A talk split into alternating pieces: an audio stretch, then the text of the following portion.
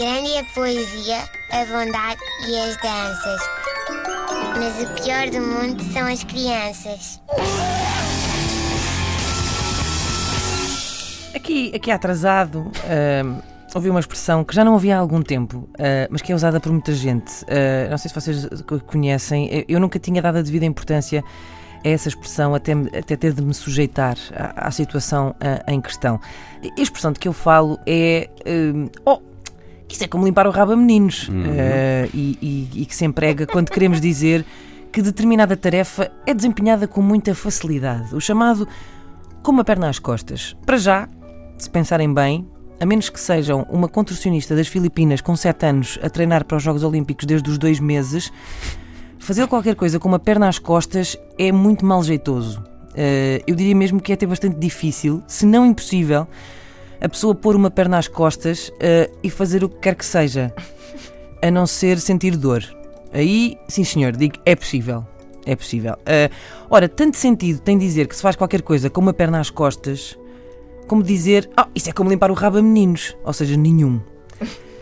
Só quem nunca se deparou com uma grande uhum. carga de fezes eh, é que pode usar a utilização de tal expressão. Um xixi de um recém-nascido ainda vá, sim senhor. Eh, mas também estar agora a mudar a expressão para oh, isso é como limpar o rabo a um recém-nascido, mas só quando ele tem xixi. Parece-me muito longo, não vai pegar. Não vai pegar, não vai. É que é assim, meus amigos, se uma determinada coisa for como limpar o rabo a meninos, então essa coisa vai ser mais ou menos assim. Vai ser como ter de despir uma criança que nem sempre lhe apetece ser despida.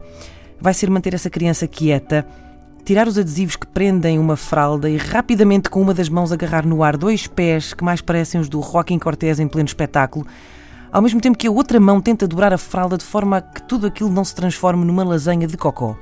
Aqui, é geralmente também o momento em que os pais desejam ter um terceiro braço para alcançar o pacote das toalhitas e, curiosamente, também o momento em que a criança sente que está na altura de experimentar novas texturas e vai de enfiar a mãozinha no epicentro da desgraça. Eh, e a prioridade passa, de repente, eh, para limpar a todo o custo aquela mãozinha barrenta da criatura adorável, porque, parecendo que não, um rabo deitado não vai a lado nenhum e uma mãozinha suja. Ui, vai logo à boca. Sabe-se lá onde pode chegar.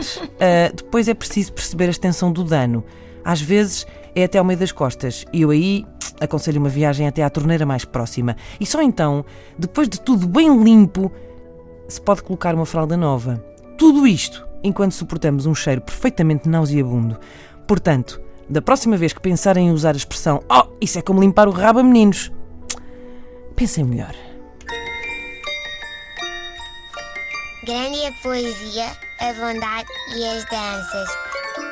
Mas o pior do mundo são as crianças.